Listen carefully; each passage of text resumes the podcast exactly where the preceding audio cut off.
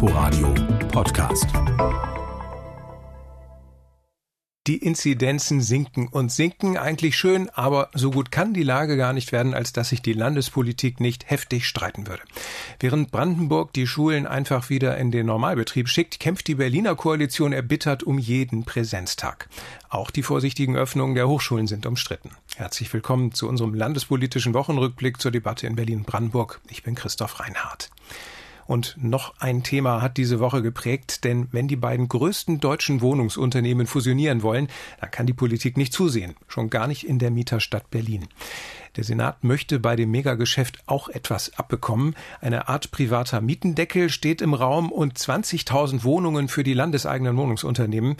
Noch ist der Deal nicht in trockenen Tüchern, aber der regierende Bürgermeister klang schon ziemlich euphorisch. Sabine Müller. Was hier passiere, sei für Berlin von herausragender Bedeutung, sagte Michael Müller. 20.000 Wohnungen, das ist mitunter die Größenordnung einer eigenen Wohnungsbaugesellschaft für die wir hier nochmal zusätzlich Verantwortung übernehmen können. Mehr Wohnungen in kommunaler Hand gleich mehr Einfluss auf sozialverträgliche Mieten, so rechnet Müller. Um welche Wohnungsbestände es gehen wird, soll noch im Detail besprochen werden. Der regierende Bürgermeister machte aber schon deutlich, mir liegen insbesondere auch die Bereiche am Herzen, wo wir wissen, dass es schwierige soziale Situationen gibt. Mir liegen Großsiedlungen am Herzen. Egal, ob es die Thermometersiedlung ist oder der Falkenhagener Kiez. Finanzsenator Matthias Kollatz wollte noch keine genaue Zahl nennen, wie viel die Stadt für 20.000 Wohnungen bezahlen müsste. Er zog aber einen Vergleich zum Rückkauf des Stromnetzes. Wir reden hier über etwas, was mehr sein wird als die 2,1 Milliarden beim Stromnetz. Der Kauf soll in den nächsten zwei bis drei Monaten passieren und über die landeseigenen Unternehmen abgewickelt werden, die dafür Kredite aufnehmen. Vonovia-Chef Rolf Buch sagte, die beiden fusionierten Unternehmen wollten ein klares Signal setzen für einen Neuanfang in Berlin. Berlin hat eine Entwicklung gehabt, wo die Mieten in den letzten Jahren in einer Geschwindigkeit gewachsen sind, was die Menschen überfordert. Und das funktioniert nicht. Das funktioniert vielleicht mal ein Jahr, aber das funktioniert nicht auf lange Sicht und ist auch kein nachhaltiges Geschäftsmodell. Das neue Unternehmen verspricht, Mieterhöhungen in den kommenden fünf Jahren zu deckeln, in den ersten drei Jahren auf ein Prozent, dann auf den Inflationsausgleich. Es sollen 13.000 neue Wohnungen gebaut werden, mindestens ein Drittel davon Sozialwohnungen. Über diesen Weg, glaube ich, befrieden wir am Ende des Tages auch äh, diese Stadt. Sagt Deutsche Wohnenchef Michael Zahn. Den Mietenstreit befrieden, davon geht die Initiative Deutsche Wohnen und Co. enteignen nicht aus. Ihr Sprecher Michael Prütz misstraut den Versprechungen. Immobilienkonzerne dieser Größenordnung müssen Gewinn machen, sonst werden ihnen irgendwann die Aktionäre abspringen. Und von daher ist es eine Mogelpackung. Auf dem Podium mit den Wohnungsunternehmen saßen mit Michael Müller und Matthias Kollatz zwei SPDler. Damit der geplante Deal mit den 20.000 Wohnungen klappen kann, braucht es aber natürlich die Zustimmung der Koalitionspartner. Linke und Grüne reagierten vorsichtig positiv auf die Nachrichten, machten aber auch klar, dass sie nicht nur abnicken wollen. Der linke Spitzenkandidat Kultursenator Klaus Lederer betonte, sowohl zum Kaufpreis als auch der Frage, um welche Wohnungen es eigentlich geht, müsse es eine genaue Prüfung und weitere Verhandlungen geben. Sagt Sabine Müller. Und ein paar Nachfragen dazu möchte ich jetzt mit unserem Experten für Wohnungspolitik besprechen. Hallo, Thorsten Gabriel. Hallo. Thorsten, wenn da der Regierende mit zwei Immobilienbossen über eine neue Mietenphilosophie philosophiert oder auch ein dickes, fettes Immobilienschnäppchen da in Aussicht steht, da wird man ja automatisch misstrauisch. Über zwei Milliarden Euro für 20.000 Wohnungen in schlechter Lage, muss man ja wohl sagen. Kann das wirklich ein gutes Geschäft werden für den Senat? Also man muss sagen, dass es in erster Linie natürlich ein gutes Geschäft werden wird für die beiden großen Konzerne oder den einen neuen großen Konzern, der dann da entsteht. Das ist ganz klar, sonst würden die das auch nicht anbieten. Denen geht es natürlich auch ums Image Sehen sitzt ein Volksbegehren, ein mögliches, äh, ein möglicher Volksentscheid im Nacken, bei dem es auch um Enteignungsfragen geht. Also das steht natürlich da dann auch im Hintergrund. Der Senat wird sich äh, das Angebot mit den Wohnungen auf der einen Seite ähm, preislich genauer anschauen müssen. Das, was man bisher weiß, ist, dass die Wohnungen durchaus in sozial schwierigen Lagen liegen. Das wiederum würde heißen, dass es für den Senat vermutlich eher eine gute Sache wäre, wenn man dort Wohnungen sichern kann, die für die großen Unternehmen dann eben nicht so äh, interessant sind. Aber es kommt auch da wie überall aufs Detail an. Ähm, klar ist aber natürlich, dass äh, der Senat ziemlich genau hinschauen muss. Den Finanzsenator, den hat der regierende Bürgermeister bei dem Termin neben und hinter sich gehabt und der ist ja auch in der SPD, aber die anderen Koalitionspartner, Linke und Grüne, die waren mehr oder weniger überrascht von diesem Deal. Ist das eine politische Sauerei oder ist das ganz normales Wahlkampfgeschäft jetzt kurz vor der Wahl? Ich würde sagen, es ist ein neuer Beleg dafür, dass es in dieser Koalition, was Vertraulichkeit und gute Zusammenarbeit angeht, so weit her dann eben doch nicht ist. Denn man kann sich ja leicht vorstellen, ähm, wäre der Regierende damit vorher in eine Koalitionsrunde gegangen, ähm, dann äh, wäre das Ganze möglicherweise anders ausgegangen oder vielleicht hätte auch dieser Deal, wie er genannt wird, gar nicht stattgefunden, weil es, weiß ich nicht, von linker oder grüner Seite Einwände gegeben hätte und dann hätte man im Detail mitreden wollen.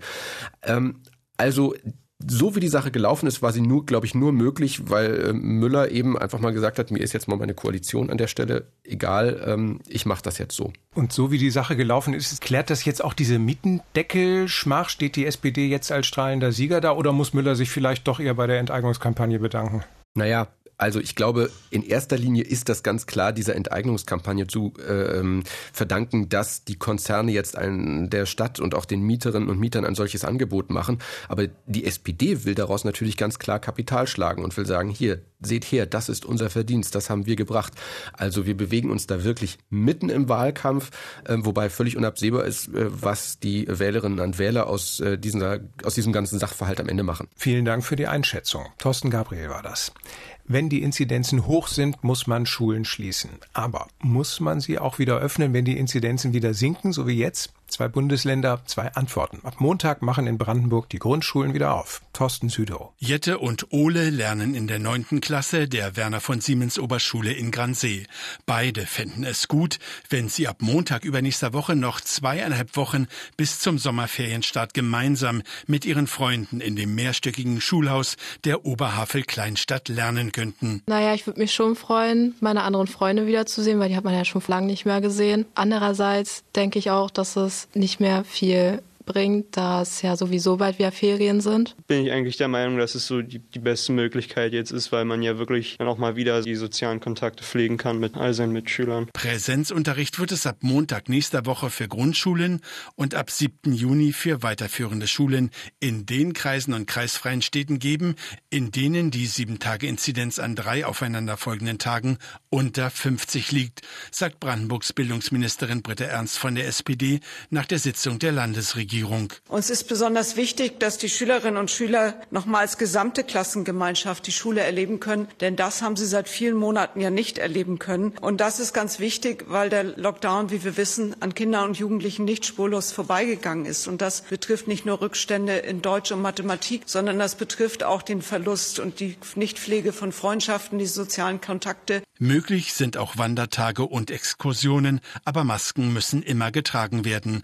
Einer, der den vollständigen Präsenzunterricht nicht nur positiv sieht, ist Reinhard Witzlau, langjähriger Leiter der Werner von Siemens Oberschule in Gransee. Also ich habe da doch ein bisschen Bauchschmerzen. Es gibt doch viele Dinge, die man bedenken muss. Was ist mit den Abstands- und Hygieneregeln? Äh, wir haben sehr kleine Räume hier an der Schule, wenn alle Schüler wieder da sind. Fluge sind klein. Und was mir besonders zu denken gibt, die Tests würden auch nicht reichen, wenn alle getestet werden müssten dann. Und vor allen Dingen meine Lehrkräfte, ein Drittel sind noch nicht geimpft. In der kommenden Woche will die rot-schwarz-grüne Landesregierung weitere Lockerungen beschließen. Vom 3. Juni an soll Einkaufen im Einzelhandel in Brandenburg ohne Terminbuchung möglich sein. Freibäder sollen dann öffnen, Veranstaltungen im Freien mit bis zu 500 Personen erlaubt sein und Innengastronomie mit bis zu zwei Haushalten an einem Tisch möglich sein. Soweit die Lage in Brandenburg. In Berlin hat sich die Schulsenatorin Sandra Scheres gegen die Rückkehr zum Präsenzbetrieb entschieden. Erst nach den Sommerferien soll wieder normaler Unterricht stattfinden. Bis dahin also nur